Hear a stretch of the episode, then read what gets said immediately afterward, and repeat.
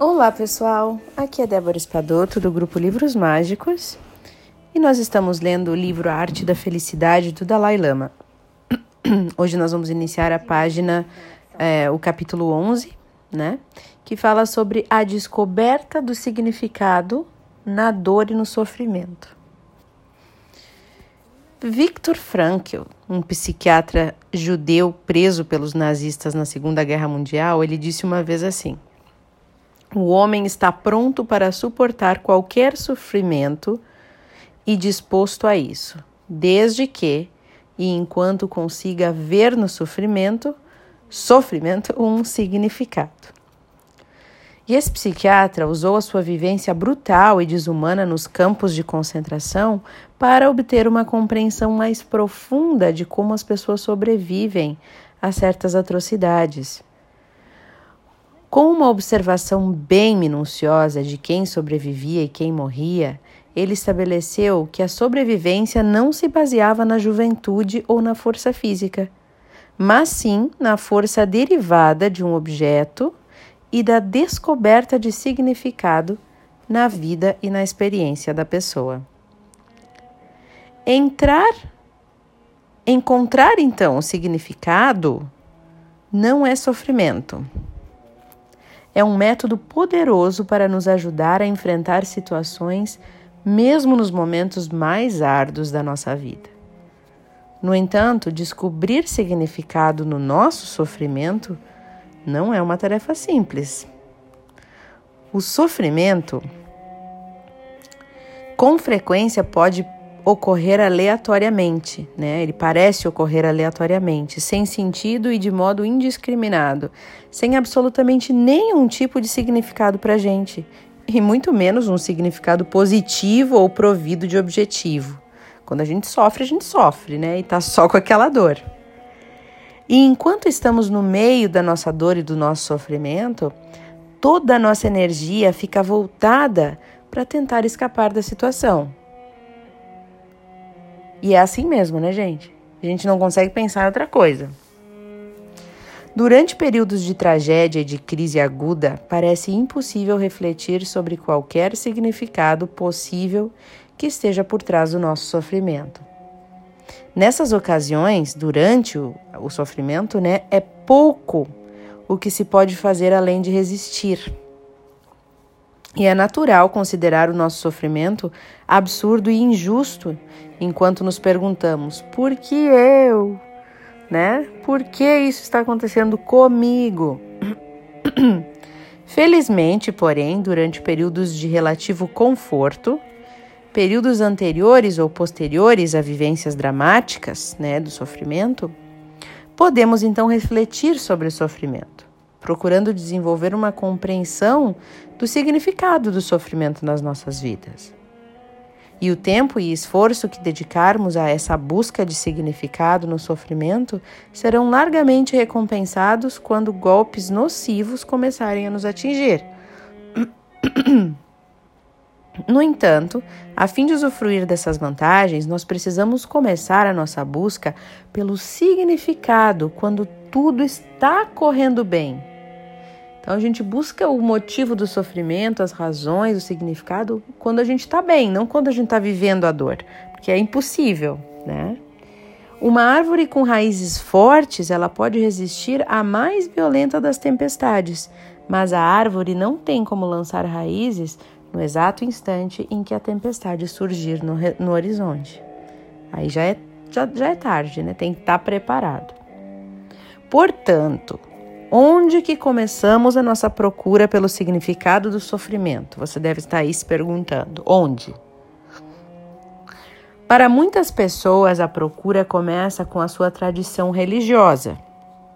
Embora religiões diferentes possam ter modos diferentes de entender esse significado e esse objetivo do sofrer, do sofrimento humano, né?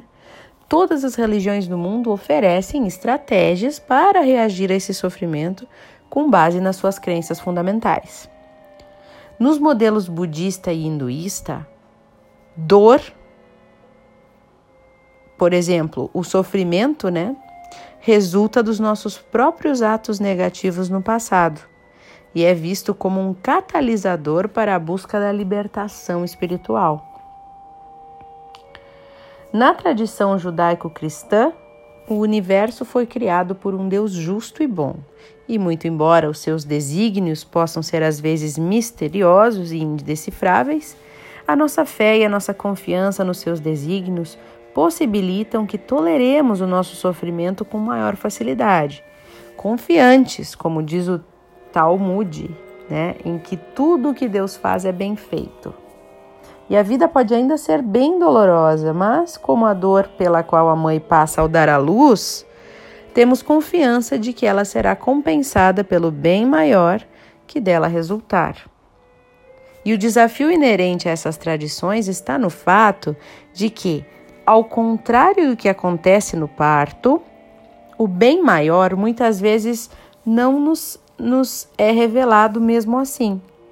Aqueles que têm grande fé em Deus são amparados por uma crença no propósito maior de Deus para o nosso sofrimento, como aconselha um sábio assídico.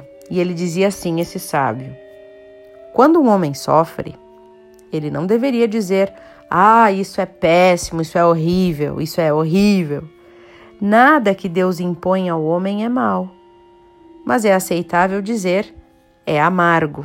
Isto que estou vivendo é amargo. Pois entre os medicamentos também existem aqueles que são feitos com ervas amargas, mas sabemos que eles curam.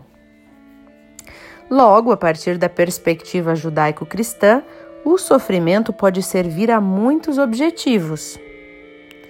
Ele pode testar e potencialmente fortalecer a nossa fé, né? Pode nos aproximar de Deus de um modo muito fundamental e íntimo, ou pode soltar os nossos vínculos com o mundo material e fazer com que nos agarremos a Deus como nosso refúgio. E é verdade, né, gente? Agora, um comentário meu. Realmente, quando as pessoas sofrem, a gente percebe que às vezes o que era importante para aquela pessoa, coisas materiais, dinheiro, passam a ter menos importância, elas se voltam mais para Deus, né, que antes às vezes nem tinham nada a ver com a espiritualidade, né? Então é uma coisa que realmente pode fortalecer a fé no final das contas, né? Fortaleceu um, como é que seria um um alarme, né? Um despertar, como se fosse um alarme tocando de manhã. É algo que te acorda para a espiritualidade. Muitas vezes a dor é isso, né? Nós lemos isso inclusive no livro O Poder do Agora, do Eckhart Tolle. Continuando então. Embora a tradição religiosa da pessoa possa oferecer uma assistência valiosa para a descoberta do significado, mesmo aqueles que não aceitam uma visão de mundo religiosa podem, após uma cuidadosa reflexão, encontrar um significado e um valor por trás do seu sofrimento. E apesar da total sensação de desagrado, resta pouca dúvida de que o nosso sofrimento pode testar, fortalecer e aprofundar a experiência da vida como um todo. Disse uma vez o Dr. Martin Luther King: O que não me destrói me torna mais forte. Né? O que não me destrói me fortalece. E embora seja natural evitar o sofrimento, é natural nosso, né? A gente busca evitar o sofrimento e ter mais prazer. Dizem, né, pessoal, que o nosso cérebro só tem essas duas programações: evitar o sofrimento e buscar mais prazer. E dentro disso a gente vive. E aí tá aí como a gente vive, né? Mas então, voltando aqui. Embora seja natural evitar o sofrimento, ele também pode nos desafiar e às vezes até fazer surgir o que há de melhor em nós. No livro O Terceiro Homem, o autor Graham Greene observa o seguinte: ele diz: na Itália, ao longo de 30 anos, sob o domínio dos Borgia, houve guerras, terror, assassinato e sangue derramado. Mas eles produziram Michelangelo, Leonardo da Vinci e o Renascimento. Na Suíça, ele tem um amor fraternal, 500 anos de democracia e paz, e o que produziram? O relógio Cuco. Então, né, gente, embora às vezes o sofrimento possa servir para nos fortalecer, para nos tornar mais fortes, Em outras ocasiões, o seu valor pode estar no funcionamento oposto, no sentido de nos abrandar e de nos tornar mais sensíveis e mais benévolos. A vulnerabilidade que nós experimentamos no meio do nosso sofrimento pode nos abrir, além de aprofundar o nosso vínculo com os outros. E o poeta William Wordsworth, afirmou o seguinte: Uma profunda aflição humanizou a minha alma. Uma profunda aflição humanizou a minha alma. E para ilustrar esse efeito humanizador do sofrimento, me ocorre agora o que aconteceu com o Robert, um conhecido do autor aqui, né? O Robert era o principal executivo de uma empresa de muito sucesso. E há alguns anos ele sofreu um sério revés financeiro que detonou uma greve, uma grave depressão de proporções paralisantes. Nós nos encontramos um dia quando ele estava nas profundezas da depressão. E eu sempre havia conhecido Robert como um modelo de segurança e entusiasmo, e eu fiquei alarmado ao vê-lo tão desanimado. Nunca me senti tão mal em toda a minha vida, relatou Robert com muita angústia na voz. Simplesmente eu não consigo me livrar disso e eu não sabia sequer que era possível alguém se sentir tão arrasado, tão desamparado e tão descontrolado. Depois de ele conversar um pouco sobre essas dificuldades, eu encaminhei a um colega meu para tratamento de depressão. E algumas semanas depois eu encontrei com ele por acaso, com a mulher de Robert também, a Karen, e lhe perguntei como estava o marido. Ele está muito melhor, obrigada. O psiquiatra que você recomendou receitou um antidepressivo que está ajudando muito ele. E é claro que ainda vai levar um tempo até nós nos resolvermos todos, até nós resolvermos todos os problemas com a empresa, mas ele já está se sentindo muito melhor agora e tudo vai dar certo para nós. Eu fiquei feliz em ouvir aquilo. Karen hesitou por um instante antes de me fazer uma confidência. Sabe, disse ela, Detestei vê-lo passar por aquela depressão, mas, de certo modo, acho que foi uma bênção. Uma noite, durante uma crise depressiva grave dele, ele começou a chorar descontroladamente e não conseguia parar. Eu acabei abraçando-o durante horas enquanto ele chorava, até que ele finalmente adormeceu. E em 23 anos de casamento, essa foi a primeira vez que aconteceu algo semelhante. E para ser franca, nunca me senti tão unida a ele na minha vida. E apesar de a depressão estar melhor agora, de algum modo, as coisas estão diferentes agora. Parece que alguma coisa simplesmente se abriu e aquela sensação de união persistiu. O fato de que ele compartilhou seu problema e de que tivemos que atravessar juntos tudo o que aconteceu, de algum modo mudou o nosso relacionamento e nos deixou muito mais unidos. Em busca de métodos para fazer com que o nosso sofrimento pessoal possa adquirir significado, nós voltamos mais uma vez para o Dalai Lama, que falou como o sofrimento pode ser aproveitado no contexto do caminho budista. E ele falou o seguinte: na prática budista, nós podemos utilizar o nosso sofrimento pessoal de modo formal para aprimorar a nossa compaixão. Usamos então nosso sofrimento como uma oportunidade para a prática de Tonglen, que trata-se de uma técnica de visualização maiana na qual nós visualizamos mentalmente que estamos assumindo a dor e o sofrimento do outro. E em troca lhe damos todos os nossos recursos, saúde, fortuna e assim por diante. Mais tarde eu darei instruções sobre essa prática em detalhes. Portanto, ao seguir esta prática, quando sofremos doenças, dor, sofrimento, nós podemos usar isso como uma oportunidade para o seguinte pensamento: que o meu sofrimento seja um substituto para o sofrimento de todos os seres sencientes.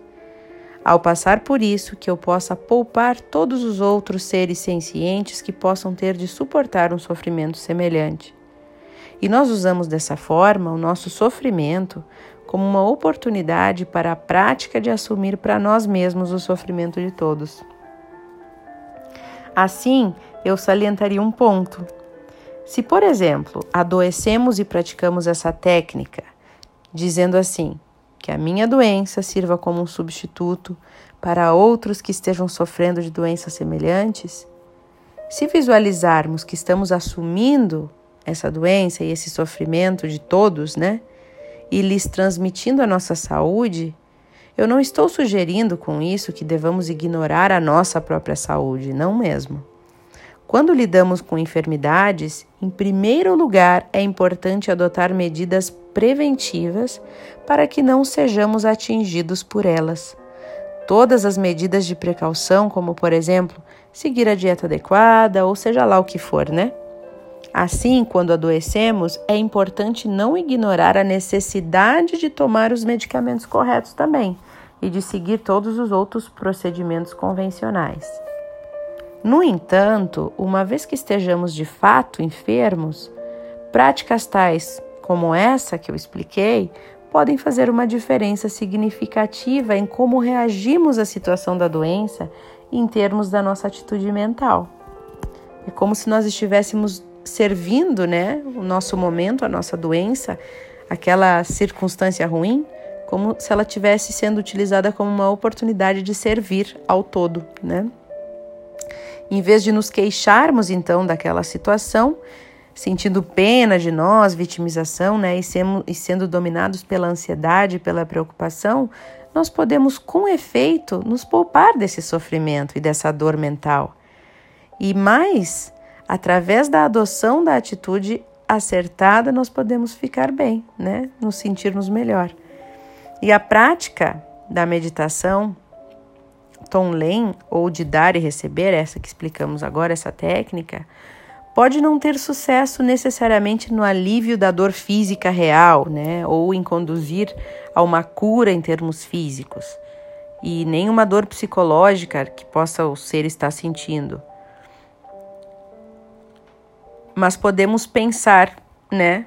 Podemos pensar mentalmente que ao passar por essa dor e esse sofrimento, que então isso sirva como um auxílio, que possamos ajudar outras pessoas e poupar outras pessoas que possam ter de passar pela mesma experiência, que já possamos estar fazendo isso por elas. E dessa forma o nosso sofrimento adquire um outro significado, já que é usado como base para uma prática religiosa ou espiritual. E ainda, no caso de alguns indivíduos que praticam essa técnica, também é possível que, em vez de se sentirem melancólicos e entristecidos pela experiência, a pessoa possa encará-la como um privilégio. Ela pode perceber a situação como uma espécie de oportunidade e, no fundo, sentir alegria, já que essa experiência específica a tornou mais rica, né? E eu perguntei então: o Senhor menciona que o sofrimento pode ser usado na prática de Tom Len e anteriormente o Senhor analisou o fato de que a contemplação intencional e antecipada da nossa natureza sofredora pode ser útil para nos impedir de ser arrastados quando surgirem situações difíceis, no sentido de desenvolver uma maior aceitação ao sofrimento como uma parte natural da vida. E o Dalai Lama concordou. Ele disse: é bem verdade, é isso. E eu continuei. Então, Existem outros meios pelos quais o nosso sofrimento possa ser visto como algo com algum sentido? Ou a contemplação do nosso sofrimento possa, de certa forma, uh, pelo menos demonstrar que tem algum valor prático? Existe sim, sem dúvida, respondeu Dalai Lama. Creio ter mencionado anteriormente que, dentro da estrutura do caminho budista, a reflexão sobre o sofrimento tem enorme importância. Por quê? Porque quando nos conscientizamos da natureza do sofrimento, nós desenvolvemos uma determinação maior de dar um fim às causas do sofrimento e aos atos pouco salutares que levam a ele também. E isso aumenta o nosso entusiasmo pelo envolvimento nos atos e feitos salutares que conduzem à felicidade e à alegria. E eu continuei as perguntas. E para os não budistas? O senhor vê algum benefício na reflexão sobre o sofrimento para quem não segue o budismo? Vejo, disse o Dalai Lama. Acho que ela pode ter algum valor prático em algumas situações. Por exemplo, a reflexão sobre o sofrimento pode reduzir a arrogância, o sentimento da presunção. É claro, ele deu uma forte risada. É claro que isso pode não parecer um benefício prático ou um motivo convincente para alguém que não considere arrogância ou orgulho um defeito. Seja como for, acrescentou ele, já em tom mais sério. Para mim, há um aspecto da nossa vivência do sofrimento que é de importância vital. Quando se tem consciência da dor e do sofrimento, isso nos ajuda a desenvolver a capacidade para a empatia, a capacidade que permite que nos relacionemos com os sentimentos e o sofrimento de outras pessoas. E isso promove a nossa capacidade para a compreensão diante dos outros. Então, como uma técnica para nos auxiliar a criar laços com os outros, pode-se considerar que ela tenha valor. Portanto, concluiu ele, se encararmos o sofrimento dessas formas, a nossa atitude pode começar a mudar. O nosso sofrimento pode não ser tão imprestável e negativo quanto pensamos. Ou seja, o sofrimento pode passar a ter uma serventia. Né? Bom, pessoal, eu não vou me estender muito aqui, porque já deu 20 minutos, 21 minutos de áudio, né? Mas é, eu acho que para mim o sofrimento ele me, me ensina muito. Na hora dói demais e tudo que eu quero realmente é só pensar em como sair daquilo e eu esqueço tudo. Na hora do sofrimento eu esqueço tudo que eu li, o que eu aprendi, né? Só depois que ele passou é que eu realmente percebo, é, olha, isso me ensinou isso, era melhor que fosse assim. Confia, né? Às vezes todos os sofrimentos geram perdas, eu sempre vejo assim. Toda perda gera um sofrimento, todo sofrimento tem a ver com perda. E uma vez eu li aquela frase, né? às vezes não é perda, é livramento. Então, hoje, durante as minhas crises de sofrimento, eu já consigo ter uma leve noçãozinha lá de dentro, assim, uma coisinha que vem e me diz. Eh, às vezes, né? Vem um semblante amigo, assim, uma coisa boa, uma energia boa, e me diz: calma, Débora. É, lá na frente tu vai ver o resultado disso, né? Tem até aquela historinha: sorte ou azar, vamos aguardar. Não se sabe ainda. Às vezes não é uma perda, é um livramento. Então, tudo, vai ficar tudo bem, vai ficar tudo bem. Respira dez vezes, faz o oponopono, né, para pessoa, ou para causa, ou para situação, e as coisas vão melhorando. Mas eu esqueço tudo na hora, assim, né? Vem só de vez em quando uns relances dessa energia boa que já começa a brotar no meio das minhas crises de sofrimento, que antes eu não tinha. Então, isso é o que eu percebo que está se criando lá a construçãozinha né, do autoconhecimento e da espiritualidade que eu estou criando, está se criando uma construçãozinha, que eu posso perceber uns, uns lampejos dela durante as minhas crises de sofrimento, quando o bicho pega, né? Mas eu acho que é muito bacana isso da gente se preparar, estudar e estar tá bem para quando vier a maré alta, né? E aí a gente poder estar tá mais preparado para isso. Para que esses lampejos, né, essas, esses, esses resquícios assim de energia boa durante a crise eles sejam cada vez maiores. Porque a gente não vai parar de sofrer aqui, né, gente? O sofrimento nos expurga, nos, nos limpa, nos faz melhor, né? Então, pessoal, eu desejo a vocês boas reflexões e até o próximo áudio.